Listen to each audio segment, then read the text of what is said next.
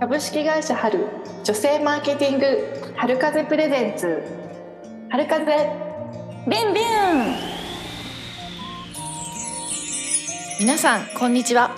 春風ビュンビュンのお時間です。この番組は株式会社春の女性マーケティングチーム春風メンバーが社会に新しい風を吹かせていくポッドキャスト番組です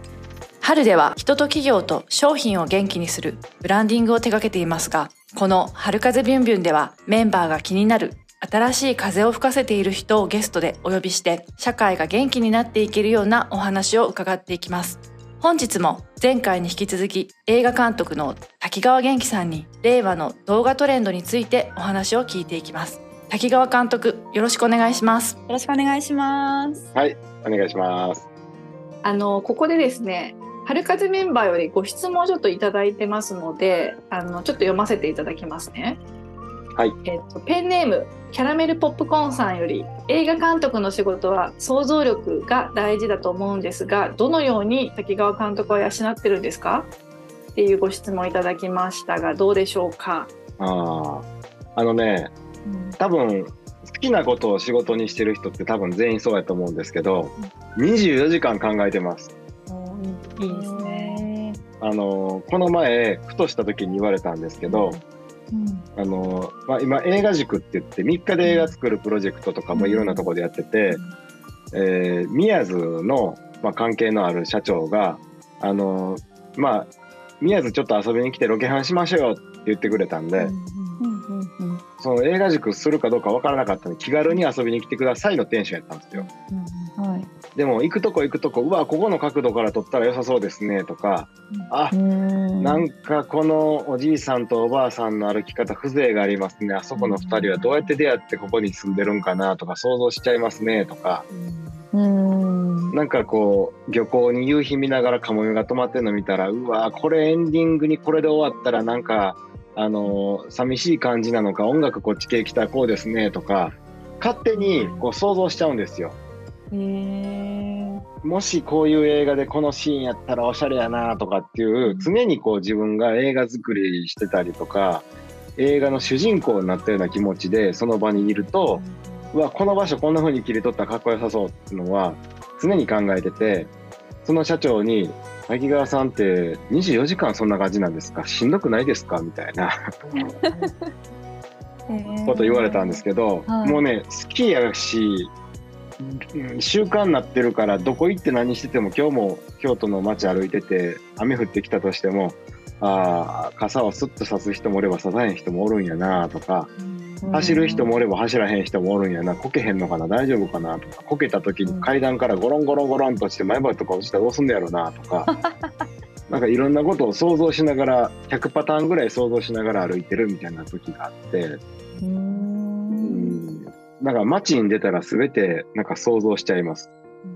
うん、えー、絵作りですね映画ってね。絵作りってことはもう現実にたくさんその絵が転がってて、はい、それが次の発想になってみたいな。そうですね。なんかそれこの風景いいなどっから撮ったら一番いいかなとか常にやっぱり見ちゃいますね。楽しいですよね。そう考えてる時はね。まああのある人が言ってたんですよ。人生宝探しやって言って言ってたんですけど、うんうん、常にそういう目線でいた方がああの時思ってたこれにしようとかなんかそういう気持ちに入れるんで宝探しのつもりで常に街歩いてます。素晴らしい滝川監督と放送生のブランデッドムービー作ったらなんか地方も活性化しそうですね。そうですね本当にあの案外ね地域とか行くとうち何もないからなってみんな言うんで、うん、絶対そんなことないんですよ。えそのあの魅力の発見みたいなのってちょっとあのトークテーマに移りたいんですけど映画作りでまちづくりっていうことで、はい、その映像制作が地域交流の鍵になるっていう風なことだと思うんですけどなんかその地域でのその魅力のなんか発掘の仕方みたいなのってなんか滝川監督の独自の目線みたいなのってなんかあるんですか？そうですね。何もないからなって言われても多分ね自分の中にちょっと引き出しも必要なんですけど例えばダムがあったらダムのそのくねくね道がすごい綺麗やったりするんですよ。そしたらこのくねくね道自転車で高校生ぐらいの子らが必死のパッチで汗かきながらあの走ってたら綺麗そうじゃないですか。うんうんうんうんでそれをドローンで追いかけたり、うん、ダムスレスレ水面ギリギリから上がっていったら女子高生か女子高生かどうか分からんけど、うん、高校生が必死に自転車こいでいるところにこうたどり着いて、でこう手前から走ってくるのとドローンがスーンって切れてドローンこっち向いてとかってなったらすごい綺麗そうじゃないですか。綺麗そう。絵が思い浮かんだ思い浮かびますよね、うん、それだけで美しく見えるんですよ。あそこどこやろうってなると思うんですよ。とかちょっとした商店街の坂道とかをあのまあ上、まあ、坂道の上から下にすると例えば主婦の方が商店街であのエコバッグにネギ刺しながら走ってくるのを坂の上からこう撮ってたら、こう走ってくる様子ってすごい綺麗だったりするんですよ。でそこに夕日が落ちてくるとか、あの新聞配達の上からスーって通りながらお母さん走っていきながら子供がその角から出てきて「お母さん」って手振ってるとかってすごい朗らかなシーンじゃないですか。だからね気づかないだけでどういうふうにどのシチュエーションを出してあげるかで綺麗に見えるんですよ。でそれがネギ持ってるんじゃなくてその地元の食材とか地元に特化した何々とかにしてあげるといいんで、文章を書くのと一緒ですね主語述語就職語っていうところのどれかをこう地元に寄せてあげたらそれだけでもうその地域の魅力になったりすると思うんですよ。いいコメントですね。いやいや。いいですね。それ、それちょっとタイトルになりますね。確かになんかその地域の独自の光景みたいなものってなんかもう見すぎてるとわ分からないですもんねその魅力がね。だけど新しくその滝川監督みたいな方が外から来てその滝川監督の視点で切り取ることによってなんか今までそこにいた人たちに気づいてなかった美しさとかに気づくみたいなのってなんか外に対するプロモーションだけじゃなくて中に対する人の何て言うんですか地元愛みたいなものにも結びつきますよね、これね。そうですね。あとまあ、大体、あのー、神話ってあるじゃないですか。うんうんうん、なんで日本で言ったら日本書紀とか古事記とかあると思うんですけど、に紐解いていったらその地域に関係する神話って出てくるんですよ。うんうんうんでその地域の神社とかお寺の伝説と神話を大体掘り起こしたら物語になるんですよ。でそれをやるとすごく地元の方も知らないような地元のなんて魅力の一歩向こう側を見れるというかになったりするんでそういうところとかはすごいいいんじゃないかなと思いますね。そうか確かにね神社とかってもう昔のねその地元の歴史みたいなところの原点ですよね。はいこの前宮津で映画塾やってきたんですよ。うん、なら地元の人はなんかな天橋立ぐらいしかないからなって言うんですよ。うん、でも皆さん天橋立ってなんで天橋立か知ってます？天橋立。えー、作家様？作家様？天橋立。天女的な。まあまあうんまあ近いっちゃ近いんですけど、うんあのイサナギさんイサナミさんがこう、かき混ぜて、で国国生みとカニ生みをしていくじゃないですか。その国生みの時になんて美しいところができたんだって言ってちょっと見に行こうかって言ってはしごみたいなのかけるんですよ。でそのはしごをかけて天界から地上に降りてきたその天からの橋をかけた場所が天橋立なんですよ。いいそうだなんか言ってた。うんで天橋立神社っていうのがあるしそのこの神社っていうもともとお伊勢さんがあった元伊勢神社っていうのもあるんです。で地元の人とのキーワードにはじゃあ天橋立は天と地地上が橋立橋かかってるわけじゃないですか。